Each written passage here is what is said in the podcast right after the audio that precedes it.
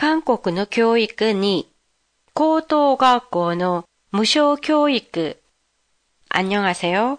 도쿄 타마시에 있는 한국어 교실 한교실입니다. 지난 회에는 한국의 고등학교의 종류에 대해 보내드렸는데요. 오늘은 한국의 고등학교 무상교육, 고토가고노 무쇼教育에 대해 얘기해 보겠습니다. 일본과 마찬가지로 한국도 의무 교육은 중학교까지로 고등학교부터는 학생이 학비를 부담해야 했었지요. 하지만 올해부터는 일반 고등학교, 공립학교에 다니는 학생들은 학비를 내지 않아도 되게 됐어요. 학비뿐만 아니라 입학금, 교과서비도 내지 않아도 돼요. 무상교육은 일본의 학 비 급부금과 비슷한 것 같은데요.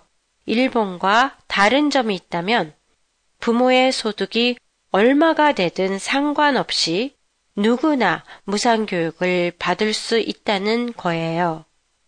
지원받는 금액은 학생 1인당 연간 160만원 정도라고 해요. 그리고 또 한 가지, 무상교육과 관련 일본과 다른 점이 있다면 학교에서 무료로 급식이 제공된다는 거예요.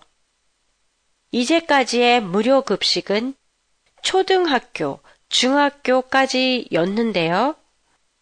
2019년부터는 고등학교도 무료 급식으로 바뀌었어요.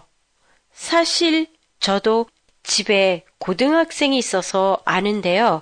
매일 아침 일찍 일어나 도시락 만드는 거 그렇게 쉬운 일이 아니지요. 고등학교에서 급식이 나온다니 정말 부럽다는 생각이 들었어요. 그것도 무상으로요. 아무래도 한국은 워킹맘이 많아서 그런 걸까요? 도시락 하면 떠오르는 게 있는데요. 저는 한국에 갈 때마다 애들 도시락 반찬용으로 좋은 재료가 있으면 사오곤 해요.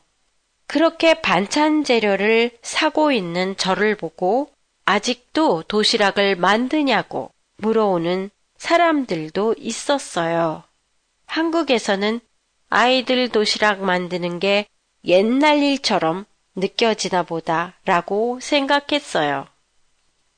팟캐스트에 대한 의견이나 감상이 있으시면 홈페이지를 통해 보내주시면 감사하겠습니다. 안녕히 계세요.